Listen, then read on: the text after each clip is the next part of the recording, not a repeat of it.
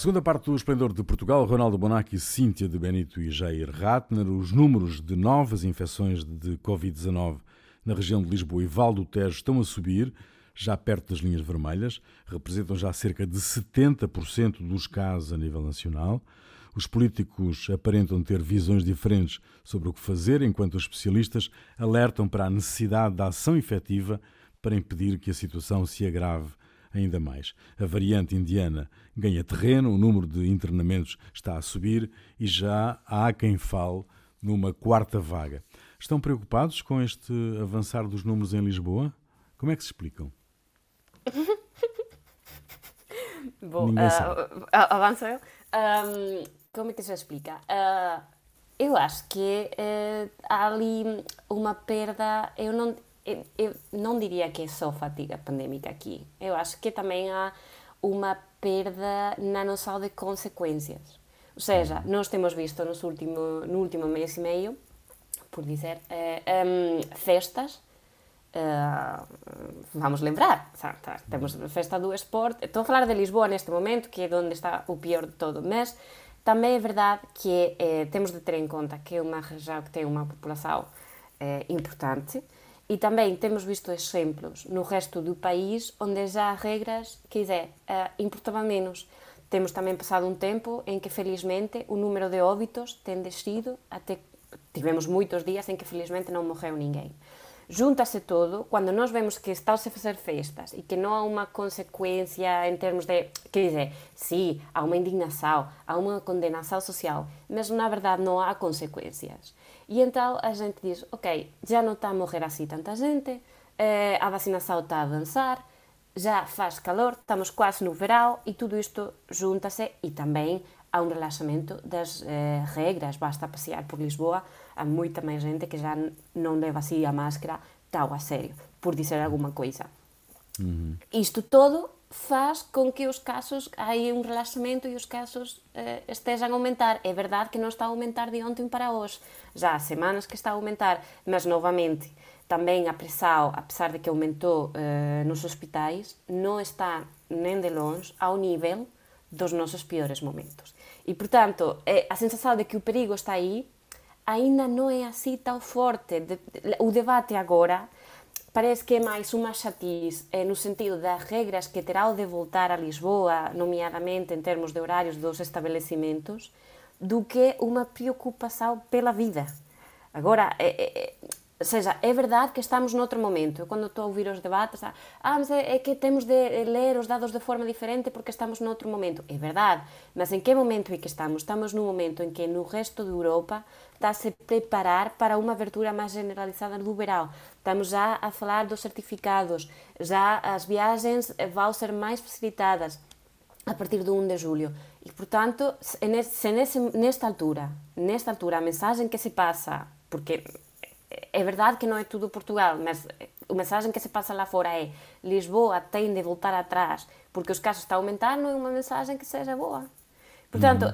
este debate de dizer, ah, é outro momento, estamos a ficar penalizados. Não, não, não. É que no resto da Europa, no geral, a situação é de abertura e aqui é um momento completamente diferente na capital do país. E essa é a mensagem que se passa para lá fora. Portanto, um, apesar de é verdade, a situação não ser nem de longe tão grave quanto já vivemos, é para começar a pensar o que, que nós vamos fazer, quando que vamos fazer, quais serão as medidas a aplicar. Ronaldo Jair. Olha, eu, este, os sinais são sinais negativos e, e o pior dos quais seria tremendo se efetivamente as vacinas fossem menos eficazes ou ineficazes até con nuestra variante india o delta, que mm. seria de começar tudo de zero, seria uma tragédia absoluta. Mas eu, apesar disso, eu sou otimista, porque, como disse a Cintia, os mortos são quase zero. Então muda a gravidade da situação. Se há poucos mortos, é uma doença como outras, em onde se morre pouco. Então, eu agora não sou tão otimista como Marcelo. Aliás, eu queria falar de, estas controvérsias entre Marcelo e Costa. O, o que aconteceu a Marcelo? Cioè, deu dois chilique que são completamente fora do seu registro nestes últimos dias. O primeiro é dizer que, que, que, enquanto ele é presidente não se volta atrás. Como pode dizer uma coisa assim? Ele sempre foi prudente, atencioso, cuidadoso. Aliás, aconteceu no começo desta pandemia que muitos diziam: olha, porque é hipocondríaco, tem medo das doenças, então ele quer ser mais solerte em fechar-se, mas na realidade não é tão grave. Ele era, foi ele a pedir, a... e agora está a dizer exatamente o contrário. Não só quando o Costa, prudente, disse: olha, temos que cuidar, porque se os números pioram, temos que voltar atrás e fechar. Ele mm. reagiu como um menino de 12 anos que diz: quem manda mais, é ou tu? Sou não, eu que demito que você, não você que demite a mim. É que passou dois meses a pedir um esforço porque ia ser a última vez que todos nós íamos ficar nessa situação. E essa foi a mensagem que passou durante meses. E, e, não há tanto tempo desde o desconfinamento último que nós vivemos. Portanto, é recuar na sua própria mensagem, aceitar a necessidade de que se calhar vamos ter de voltar para trás, é recuar na própria mensagem que ele passou nas mensagens ao país durante, sabe-se lá, dois, três meses fora. Sim, ma è completamente irresponsabile. Non può fare assim eh, o Presidente da República, que nos habituou a ter, a ser acomodado, a fazer compromissos, dizer calma ali, eu apoio um governo de esquerda pur essendo de direita. Foi sempre muito, muito eh, eh, comprometido com a realidade e agora vai fazer declarações que são absolutamente irresponsáveis irresponsáveis. Mm. E non so, in momento, quando havia amorzinho entre Costa e Marcelo, eh, com certeza ia, ia ser interpretado como, olha, eles concordaram, um está a fazer de polícia bom e outro de polícia mau, mas afinal querem a mesma coisa. Não, aqui não. Estão a brigar mesmo como meninos. Não, tu deste um soco, não, mas eu sou mais forte. Me parece uma coisa tão, tão patética do presidente hum. que não esperava isto do presidente.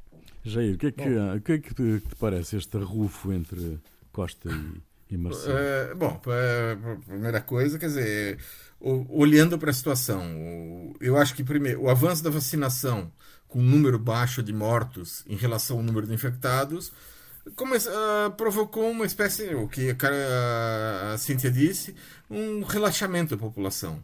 Hum. É, acontece que quanto maior o número de infectados, maior a probabilidade de surgirem novas variantes. A gente está na Delta, a tal da de origem indiana, né? Mas pode aparecer a Eco, a Zeta, ou sei lá, o alfabeto Exato. grego tem várias, muitas letras. E, e então, até que uma delas consiga ultrapassar as defesas oferecidas pelas vacinas, e com isso a situação vai voltar ao que vivemos na terceira vaga, ou ainda vai ser pior. Então, quer dizer, eu acho que é necessário tomar medidas já para evitar isso. E é, o, o caminho não é o caminho, na minha opinião, não é o caminho que o presidente da República assinalou. Não fechar. Eu acho que é necessário tomar medidas. É, ó, é, o problema, hum. eu acho que é o seguinte: as medidas muitas vezes não tinham muita lógica. Quer dizer, não tinham, quer dizer, é, mas criavam na população a ideia de que é necessário estar vigilante, é necessário fazer alguma coisa, e esse, é essa vigilância, apesar de não ter tanta lógica, ah, porque tem pessoas que são mais, é, sei lá, especialistas que, que recomendam as coisas assim, por, apesar de não ter tanta lógica, não está bem explicado para as pessoas, então é, é, o fato de não estar bem explicado, é, as pessoas não, não entenderam bem, não, não entenderam a lógica delas, é, porque fecharam o restaurante às 13 horas, o que, que, é diferente as pessoas comerem às 11 de comerem é, a uma e, não, é, e saírem do restaurante às duas, não sei. É, tem, tem algumas coisas que ficaram assim, e isso Bom, é, as pessoas não, não, não acompanharam esse pensamento e aí então elas relaxaram, eh, aumentou a ideia de que agora vamos relaxar de vez. Eu acho Muito que o, o, problema vai por aí. Muito bem. No Brasil, no Brasil, alguns políticos, académicos e jornalistas acreditam que o objetivo de Jair Bolsonaro é impor uma nova ditadura no país, caso não seja reeleito em 2022. No entanto, também concordam que não terá apoio suficiente para alcançar esse objetivo. Por exemplo, a colunista Rosângela Bitar escreveu no jornal Estado de São Paulo que a meta a alcançar é uma ditadura, abertamente admitida pelos filhos do presidente. Tal trajeto político pessoal e subversivo tem o fim imediato de interromper a alternância de poder caso Bolsonaro perca a disputa de 2022. E estou a citar uh, Rosângela Bittar, colunista do Estado de São Paulo. Este perigo é real, Jair? Ou a democracia Sim. brasileira é suficientemente robusta para o impedir? Existe uma articulação em várias áreas para a realização do golpe de Estado por parte do Bolsonaro. É, em primeiro lugar, através do que é chamado o Gabinete do Ódio. É um, um grupo de pessoas, algumas delas mesmo no Palácio Presidencial, é, que promovem desinformação, ou seja, mentiras nas redes sociais, que buscam criar o descrédito em qualquer fonte independente de informação.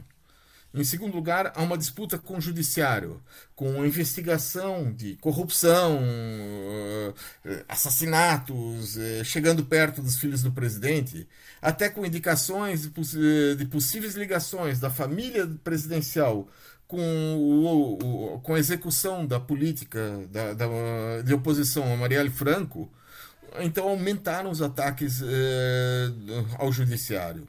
Em terceiro lugar, é uma tentativa de cooptação das forças armadas e das forças de segurança, através de aumentos de salários e pensões.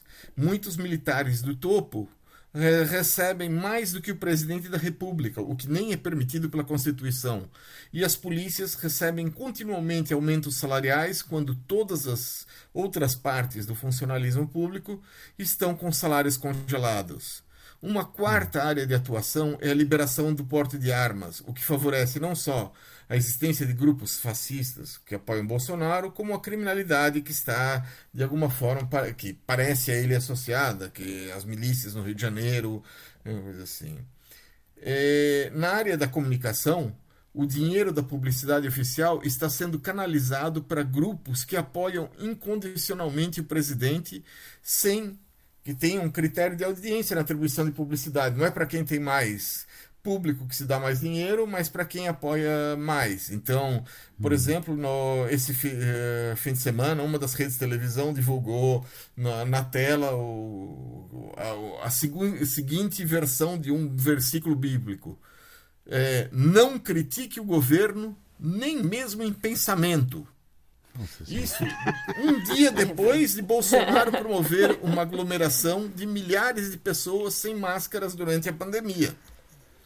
Depois, para construir. Pensar, nem, pensar. Nem, nem pensamento você pode criticar o governo. Diz que está na Bíblia. Hum. Para construir sua base de apoio, Bolsonaro procura se ligar a grupos evangélicos neopentecostais, ligados à chamada teologia da prosperidade, que prega que, graça, que a graça de Deus se manifesta através da riqueza dos homens, ou seja, vale tudo para ficar rico. Hum, e por fim, há um ataque constante às próximas eleições, anunciando que vão ser fraudadas. Assim, caso ele perca as eleições, os grupos armados que o apoiam e as forças de segurança deverão se mobilizar para impedir que ele seja substituído. É, é mais ou menos esse o quadro que está se formando no Brasil um, um, quadro, um quadro, Cíntia e Ronaldo, um minuto para cada um de vocês, um quadro um, um, negro, não é? Ah, eu diria que Bolsonaro gostava de mostrar ao mundo que ele consegue fazer o que o Trump não fez. Agora, o Bolsonaro é um pouco mais burro que, que, que, que o Trump, e, e a situação do, nos Estados Unidos, o Trump voltou atrás porque percebeu que o exército nunca ia apoiar eh, uma guerra. Cioè, ele, se queria, podia fazer uma guerra civil, mas o exército não ia apoiar uh, as milícias do Trump, com certeza. Agora, no Brasil, não tenho esta certeza, não está tão apetrechado assim uh, o Brasil para. E não sei quanto cioè, o Jair vem ao exército, por quanto possa ter. Houve três demissões, ele sostituiu o chefe. Não sei quanto o exército possa apoiar uma guerra civil, se ele quer fazer como Trump, e ele é burro bastante para não voltar atrás como fez o Trump. Mm. É, é, é, bastante burro para provocá-la. Eu não sei quanto o exército possa apoiar ou não. Cíntia, um minuto. Uh, só para uh, continuar, eh, o que aconteceu no Capitolio dos Estados Unidos xocou pelo que estaba a acontecer, mas tamén pela surpresa, porque afinal ninguén esperaba que fosen tao longe. Mas agora no Brasil, ter este tipo de conversa tanto tempo antes das eleições dá unha idea da tensão, por un lado, que, que se está a viver, e por outro, está a implementar a idea de que isto pode acontecer, sería possível que acontecesse. E esta idea se implementar já tira o elemento de surpresa, e uhum. parece-me perigoso eh, estarmos a aceitar que isto de facto possa acontecer independentemente do resultado final, se eh, avança ou não avança. Mas já parece-me mesmo grave estar a pensar que, bom, sim, é verdade, eh, o Bolsonaro poderia avançar e fazer isto.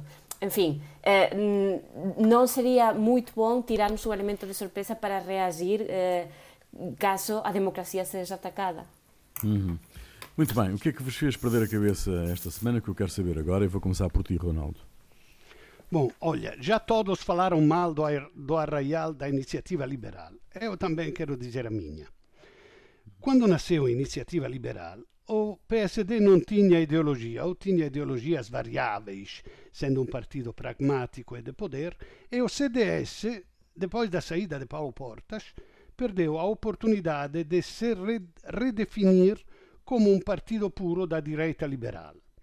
E assim, Iniciativa Liberal parecia querer preencher este grande nicho das democracia libera democracias liberais, sem ser conservador nos costumes achei como um bloco de esquerda-direita e seguramente democrático, um adversário ideológico ideal, eh, ideológico ideal mm. da esquerda com os quais discutir projetos distintos para Portugal.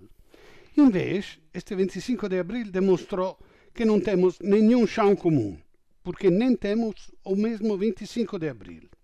Agora, instigar a desobediência civil como fizeram no Arraial de Santo Antônio, é mais no estilo do, do Movimento Zero, dos colhetes amarelo, amarelos, que, são, um, que, con, que o connota mais como um movimento antissistema, mais parecido com o Chega, que não um partido que queira confrontar-se com os outros democraticamente, disse. Hum, Cíntia. Bom, uh, foi uma decisão uh, judicial na Galiza. Um homem uh, perdeu esta semana a herança que deixou a sua mulher falecida em 1995 porque incumpriu uma das cláusulas vitais do testamento da mulher, ou seja, fez a sua vida com outra mulher depois dela falecer. o testamento foi feito em 1975, uma altura em que era habitual eh, por este tipo de cláusulas. E agora a, a mulher, uma das irmãs da, da primeira mulher levou a juízo 20 anos depois da morte da irmã porque o homem convivia com outra mulher há 20 anos. O caso resolveu-se porque a segunda mulher, falecida em 2016, levou eh, mensagens de condolência dos familiares e ele ficou como o eh, marido da mulher apesar de que foi apresentado em tribunal como pura e simplesmente um primo dela, que convivia com ela há 20 anos. O juiz não acreditou, agora perdeu toda a herança, sabe-se lá quanto dinheiro, uhum. vai ter de retornar uh, e tentar uma nova explicação, porque o caso vai chegar até o Supremo e o homem terá de defender que a segunda mulher de facto era a sua prima, a conviver com ele durante 20 anos. Uh, felizmente estas cláusulas acho que já não existem como tal, uh, mas um, já o, o, facto de deixar o teu dinheiro só e só se o teu marido não voltar a casar, enfim, dá uma ideia da evolução dos últimos 30 anos. Uh, coitadinho, na verdade, Bom, eu já, tenho pena Jair, por ele. Jair. Bom, o estado norte-americano do Arizona está enfrentando um problema. É que está difícil aplicar a pena de morte a Suprema Corte dos Estados Unidos decidiu que não pode ser um tratamento cruel. Enforcamento é considerado cruel, assim como o fuzilamento, que nem sempre mata de primeira. E eletrocução corresponde a queimar uma pessoa, que provoca muitas dores. Bom, eles estavam usando medicamentos, mas medicamentos têm que ser prescritos por médicos, e se um médico prescreve medicamentos para matar uma pessoa, ele pode perder o direito de exercer medicina. Então, o Estado encontrou uma solução que já tinha sido utilizada no século passado. A proposta, que está no, nas mãos do governo do Arizona, feita pelo governo do Arizona, é usar um produto chamado Zyklon B.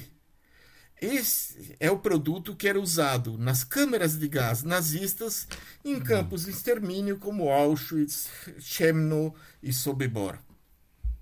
Hum. Bom, extraordinário, extraordinário, extraordinário. Ronaldo, a música é tua, o que é que nos trazes? Uh, è Bartali di Paolo Conte 1979. E, oh, Paolo Conte va sempre bene in tutte queste stazioni, no? E, mm. e, esta é uma homenagem a Bartali, que era um corredor de bicicleta que depois da Segunda Guerra Mundial ganhava todos os Giro d'Italia e as provas internacionais. E, um, eu lembro quando era pequeno, eh, que, que ainda era vivo. Há, há uma frase que me ficou na cabeça. Diz, quel naso triste come una salita, ou seja, aquele nariz triste come una subida, e quegli occhi allegri da italiano in gita, che seria aqueles olhos allegros de italianos de férias. Então, Bartali, de Paulo Conte. Fica aí e voltamos dois, oito dias. Até lá.